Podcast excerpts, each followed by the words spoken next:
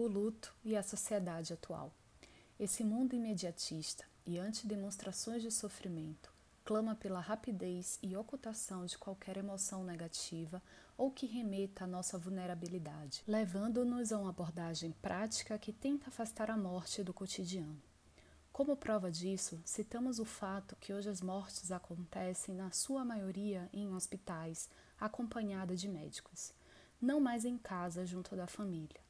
Ao invés de velórios realizados no lar, a cerimônia é feita em locais especializados, da forma mais rápida possível, em meio a uma rotina cada vez mais acelerada. Não queremos nos deparar com a realidade própria da finitude humana.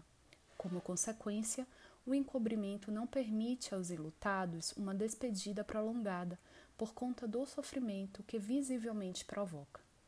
Os ritos são mais breves e é necessário mais tempo para a recuperação.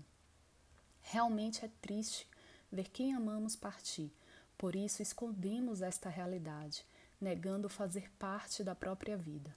Além disso, vivemos um momento social desafiador obcecados pela felicidade como sistema de vida. Na era das selfies, viagens e vidas perfeitas, não há espaço para o sofrer. Tristeza virou fraqueza, luto virou doença.